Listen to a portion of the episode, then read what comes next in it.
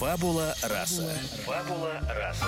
Добро пожаловать в подкаст Яны Семешкиной. Разговоры об искусстве и творчестве длиной в чашечку кофе. Как побороть прокрастинацию, перфекционизм и творческие кризисы. Как разрешить себе творить и стать по-настоящему счастливым. Об этом и о многом другом рассказывают гости подкаста. Режиссеры, писатели, художники и, конечно, звездные эксперты. Ведущие подкаста – журналист и литературный критик Яна Семешкина. Друзья, добрый день! Вы слушаете подкаст «Фабула раса». Сегодня у меня в гостях живая легенда Александра Маринина.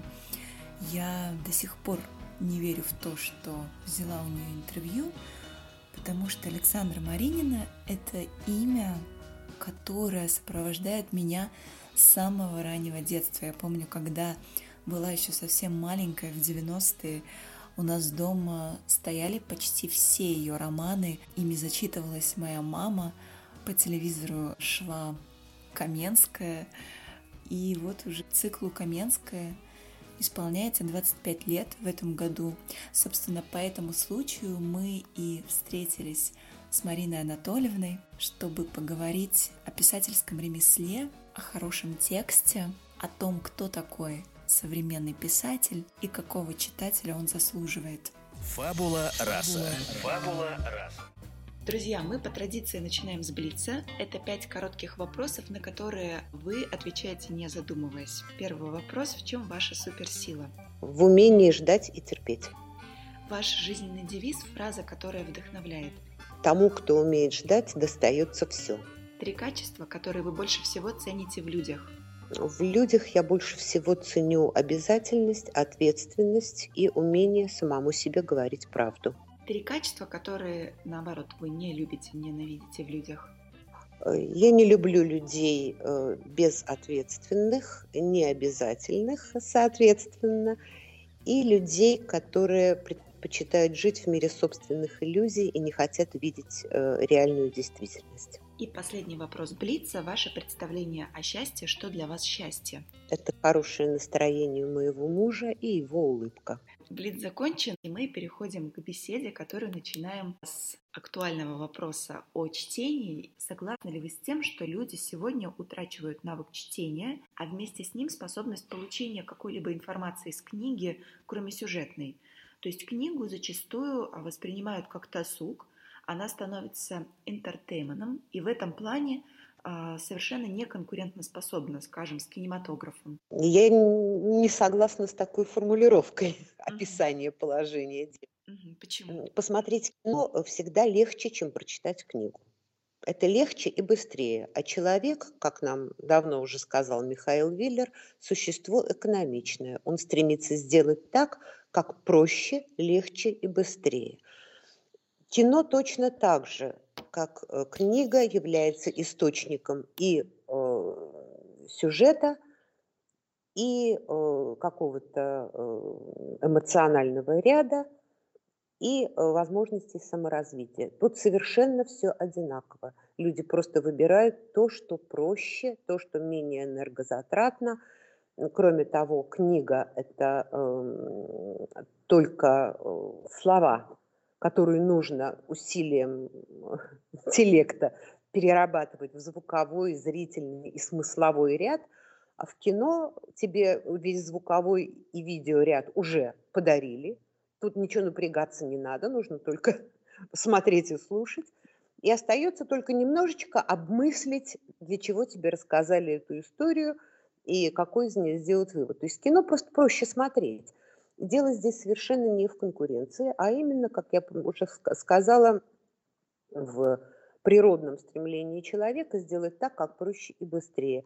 Даже э, в те времена, когда я была молоденькой девушкой, в более ранние, не знаю, я тогда еще не жила, а вот сколько я себя помню, всегда гораздо более охотно люди смотрели кино, чем читали книги. Это нормально. В те времена, когда кино не было, тогда, естественно, все поголовно читали, потому что это был единственный источник. Но, кроме того, с развитием э, компьютерных технологий э, очень много люди стали читать с экрана, и это выработало у них а, опять же, физиологически абсолютно обоснованное стремление читать быстро и по диагонали.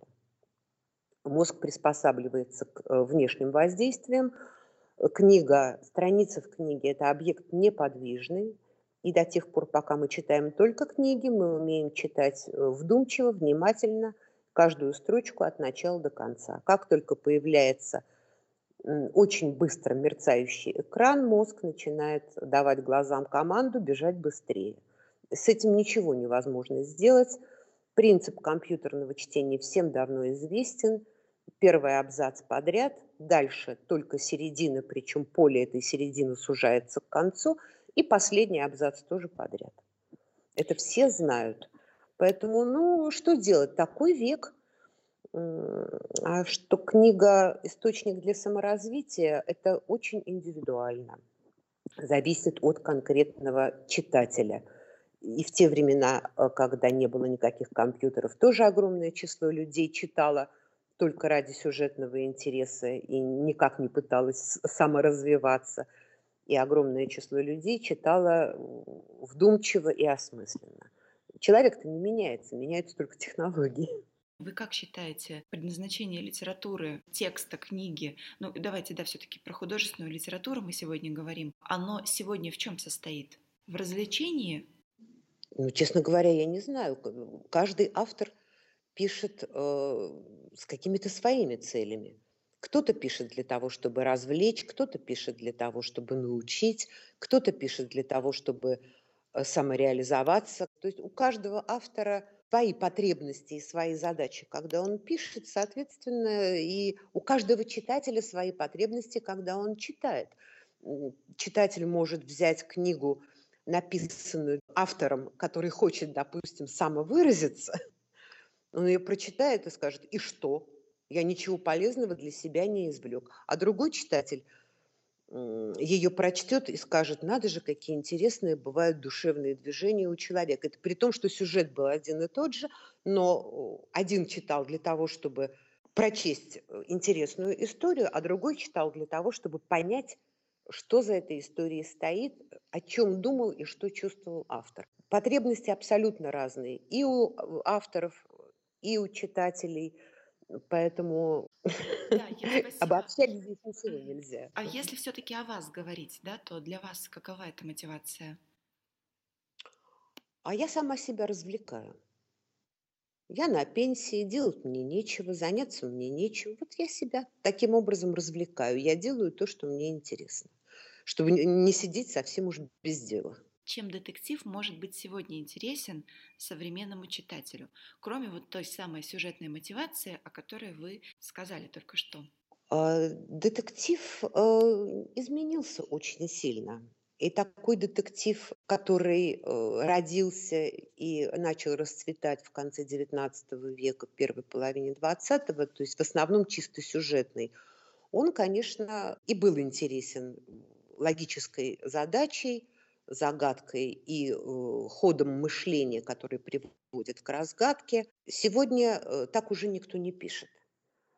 И э, такого уже почти никто не читает. Детектив стал совершенно другим. Детектив стал формой социального и даже социально-психологического романа. Взять, например, такого замечательного американского автора Джонатана Киллермана. Он клинический психолог. И все, что он пишет, мне интересно именно потому, что это написано клиническим психологом с очень глубоким и подробным разбором психологической и психопатологической составляющей. А вовсе не потому, что кто там убил, зачем убил. Оно там, конечно, есть, но читаю я абсолютно не ради этого. Раньше таких детективов не было. Вот в первой половине XX века – и тогда были другие авторы, тогда были другие законы жанра и другие требования у читателей. Поэтому сегодня детектив – это абсолютно полноценное, полноправное художественное произведение, которое люди читают с удовольствием. Но кроме всего прочего, есть еще такая генетическая память о мифах, которые существовали глубоко-глубоко до историческое время, продолжали существовать потом, существуют до сих пор. Эти мифы заложены во всех сказках, которые нам читают в детстве. Это миф о том, как герой отправился на борьбу со злом и победил. Вот эта структура мифа, она в нас сидит, и мы всегда с удовольствием читаем, абсолютно независимо от того, изменился детектив или нет, мы читаем историю о том, что герой отправился на борьбу со злом и победил. Нам это всегда приятно и интересно. В литературе, начиная с эпохи классицизма, появилось разделение жанров на высокие и низкие. А где для вас пролегает граница между высоким и низким жанром? А для меня такой границы вообще нет. Эпоха классицизма, это, конечно, звучит очень устрашающе, и предполагается, что, услышав эти слова, каждый должен пригнуться, потом встать на цыпочки и благоговейно раскрыть рот. Вот во мне этого благоговения совершенно нет. Эпоха классицизма тоже может ошибаться. Как мог ошибаться Пушкин, мог ошибаться Толстой, мог ошибаться Владимир Ильич Ленин. Ошибаться может каждый. Совершенно не обязательно каждое сказанное в ту или иную эпоху слово принимать за истину. Я не понимаю, что такое высокий и низкий жанр. Я понимаю только одно.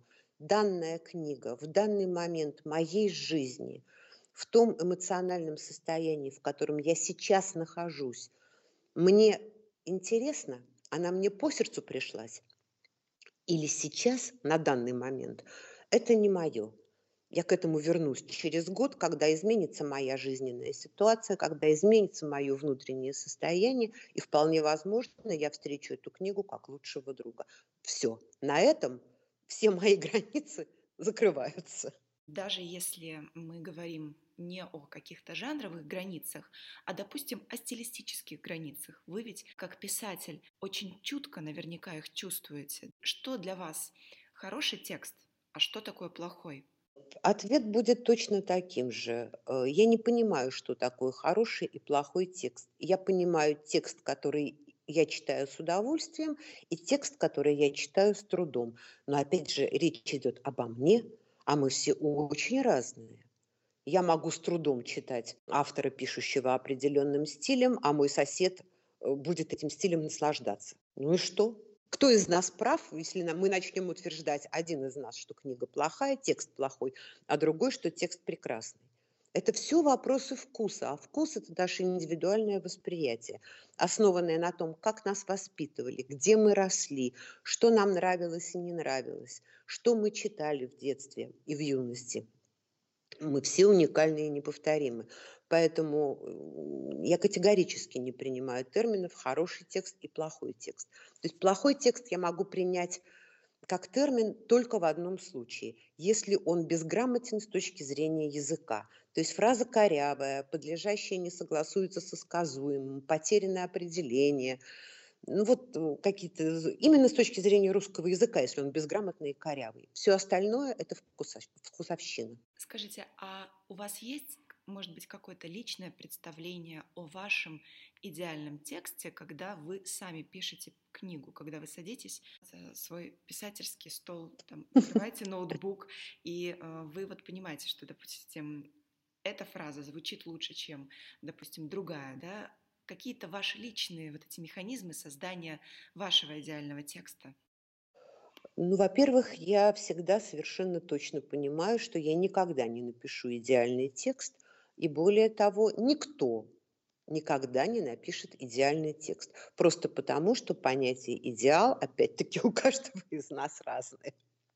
Для кого-то идеально одно, для кого-то идеально другое. Написать так, чтобы это было идеально для тебя – и для всех, кто это прочитает, невозможно ни теоретически, ни практически. Поэтому с этим мифом, с этой иллюзией нужно расстаться. Да, когда я пишу, э, я вообще не думаю о том, насколько удачно построена фраза. Я просто пишу, э, чтобы выразить мысль, которую в данный момент мне хочется выразить, или выразить настроение, которое, как мне кажется, должно присутствовать в этом эпизоде через какое-то время я начинаю это все перечитывать, и перечитывать уже неоднократно. И вот когда я перечитываю, я могу обратить внимание, что фраза э, не очень, ее надо как-то или изменить, или вообще убрать, или поместить в другое место. Но это уже происходит после многочисленных перечитываний. И все равно я прекрасно понимаю, что мои тексты крайне далеки от э, идеала именно потому, что идеала нет. У каждого он свой. У Хемингуэя есть такая фраза «пиши пьяным, редактируй трезвым». Вот скажите, вы такой злостный редактор своих текстов? Нет, я не злостный редактор. Во-первых, потому что я не перфекционист и никогда им не была. Мне это от природы не дано. И я прекрасно понимаю, что лучше это враг хорошего. Но есть э, единственное правило, которое мне известно еще с тех времен, когда я занималась научной работой. Применительно к научной работе к, ну, к служебной деятельности, э, это правило звучит так. Бумага должна дать сок. Это означало, что когда ты пишешь какой-то служебный документ, ты его пишешь, кладешь в ящик стола и на как минимум три дня о нем забываешь. Через три дня достаешь, начинаешь перечитывать и отчетливо видишь корявости, недостатки, нелогичности, где что структурно поменять, ошибки, которые тебе кажется, ты уже пять раз прочитал и все вычитал. То есть бумага должна отлежаться, нужно о ней забыть, нужно, э, чтобы устойчивые какие-то конструкции из этой бумаги из твоей головы ушли. Тогда ее действительно можно оценить и переделать э, в более, нечто более стройное и приемлемое. То же самое с моими текстами, когда я пишу книгу. Несмотря на то, что я неоднократно перечитываю начитанное в процессе э, написания, все равно из головы довольно быстро все выветривается. Я заканчиваю писать, на неделю отключаюсь полностью, то есть компьютер не включаю, в текст не смотрю. Я читаю книги, я смотрю кино, хожу гулять, занимаюсь какими-то домашними делами. И когда я понимаю, что я уже примерно половину того, что написала, забыла, вот тогда я начинаю перечитывать сначала и уже делать окончательную редакцию. И действительно постоянно спотыкаюсь о какие-то вещи, которые думаю, боже мой, но ну я сто раз ведь этот кусок перечитала, пока писала. Как я могла этого не заметить? Как я могла это упустить или пропустить? Но это я делаю вот такую окончательную редактуру только один раз делаю и отправляю в издательство.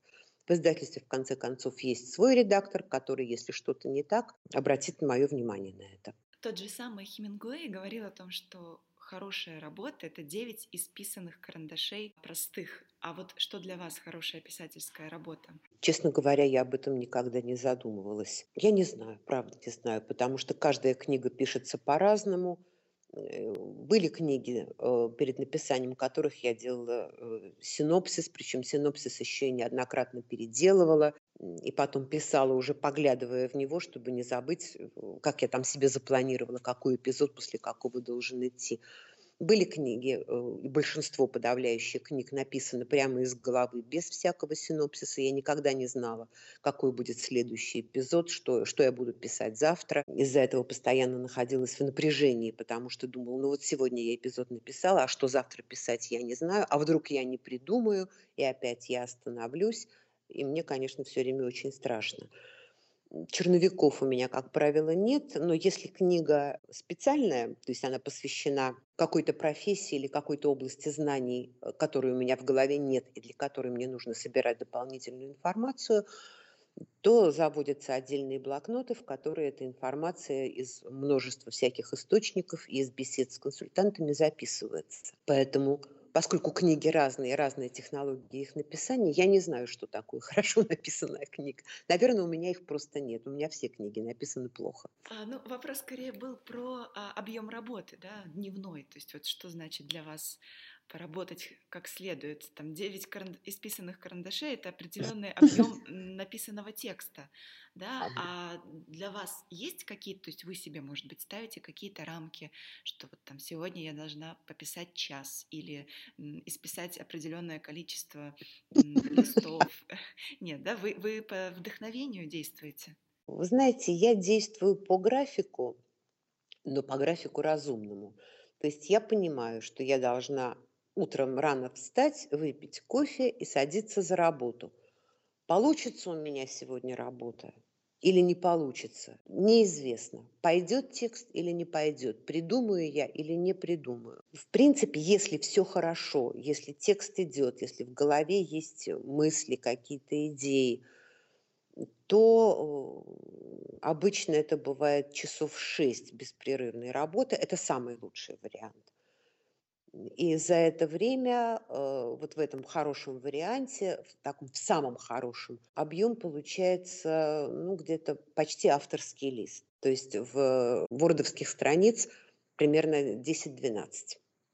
А если... Но это самый лучший вариант, который случается один раз на целую книгу. А в принципе за эти шесть часов, если работа идет как обычно, так трудные и средние, Э, то ну, страниц 6 может получиться. Может не получиться вообще ни одной. Я могу так и просидеть с включенным компьютером, с выведенным на него текстом и с пониманием того, что сегодня я не работник. Ну, нет у меня сегодня ни куража, ни идей, ни настроения. Бывает всяко. Да, я как раз хотела спросить, а что делать, если текст не идет? Ничего ждать, когда пойдет. Отвлекаться, переключаться, потом возвращаться мыслью к нему – и самое главное, обязательно отвлекаться и переключаться, потому что до тех пор, пока ты не отвлекся и не переключился, мысль идет все по, то, по тем же самым туннелям, которые уже прокопаны. Она никогда не выйдет в какое-то новое место, на новый виток или в новый туннель. Кто такой писатель в наше время? По-вашему, кто он такой? Яна, я категорическая противница каких бы то ни было обобщений вообще. Когда мы говорим «люди», мне это не нравится, когда мы говорим «писатели», мне это не нравится тоже. Потому что каждый писатель – это личность со своими привычками, со своими вкусами, со своими потребностями. Но нельзя их всех валить в одну кучу и обозначить каким-то одним термином. Ну, все мы очень разные. Я уже вам говорила говорила. Есть писатели, которые самореализуются, а есть писатели, которые самовыражаются, а есть писатели, которые развлекаются, а есть те, которые зарабатывают этим хлеб насущный, э, пишут даже когда не хочется, стараются выбрать какую-то конъюнктурную тему, чтобы наверняка хорошо продавалась. Все очень разные. Поэтому и роли всех очень разные. А как вы думаете, вот сегодняшняя эпоха, она какими социальными ролями наделяет писателя современного? Вот если честно, то я не знаю. Просто не знаю, потому что э, я не в курсе. На вас какие ожидания, роли накладываются? Ведь вы очень часто взаимодействуете с читателями по другую сторону баррикад, с издателями. Очень интересно вот этот взгляд изнутри ваш прочувствовать. Ну, э, мне кажется, что сегодня та роль, которую общество в целом и в среднем наложило на авторов книг, это роль собеседника, который поговорит с читателем о нем самом. Очень понятно то, о чем вы говорите. Получается, писатель, как некоторый ваш добрый друг, да, сегодня? В общем, да. В общем, да. Хотя, конечно, и во времена Толстого и Солженицына, если вы помните, был прелестный писатель Бабарыкин, а во времена Солженицына были абсолютно ни разу не диссиденты и не мученики, но от этого не менее прекрасные писатели, такие как Юлиан Семенов, Людмила Петрушевская, Дина Рубина. Ни разу они не, мученики и не диссиденты. Хуже они от этого не стали. Они были и остаются прекрасными писателями. А, Марина Анатольевна, ваше творчество – это исповедь или проповедь? Ну, это точно совершенно не проповедь, абсолютно, никогда и ни разу. Ну, что касается исповеди, то в чем-то, наверное, да, просто потому, что каждая конкретная книга пишется для того, чтобы я сама для себя разобралась с какой-то проблемой или хотя бы проговорила ее – в нескольких разных аспектах. Для меня это психотерапия в определенном смысле, для меня это источник саморазвития, потому что пока я обдумываю проблему и проговариваю ее и разные аргументы вокруг нее, у меня у самой в голове она, наступает некоторый порядок. Ну и кроме того, я сама себя развлекаю. Вы как-то позиционируете свое место в русской литературе? Нет, я вообще об этом не думаю. Мне кажется, что в русской литературе нет моего места. Я вообще не литератор. Я автор, рассказчик историй. И вопрос, который задавали наши читатели LiveLib, угу. мы собирали специально вопросы для этого подкаста. Интересуется, сложно ли после того, как книга завоевала большой успех, работать на следующей, понимая, что читатель ожидает от вас уже точно не меньшего по силе текста? Очень сложно. Очень. И учитывая, сколько лет я пишу, а пишу я уже больше 25 лет, и сколько книг я написала, каждая следующая дается мне все труднее и труднее, потому что я понимаю, что есть определенные ожидания, во-первых, а во-вторых, не хочется повторяться. Не хочется использовать одни и те же сюжетные ходы, одни и те же характеры, хотя, конечно, я понимаю, что невозможно написать такое количество книг, чтобы все характеры и все персонажи, все типажи были абсолютно разными. Все равно есть повторы наверняка, и самоцитирование наверняка тоже где-то есть. И не могу удержать в памяти тексты всех томов, которые я написала.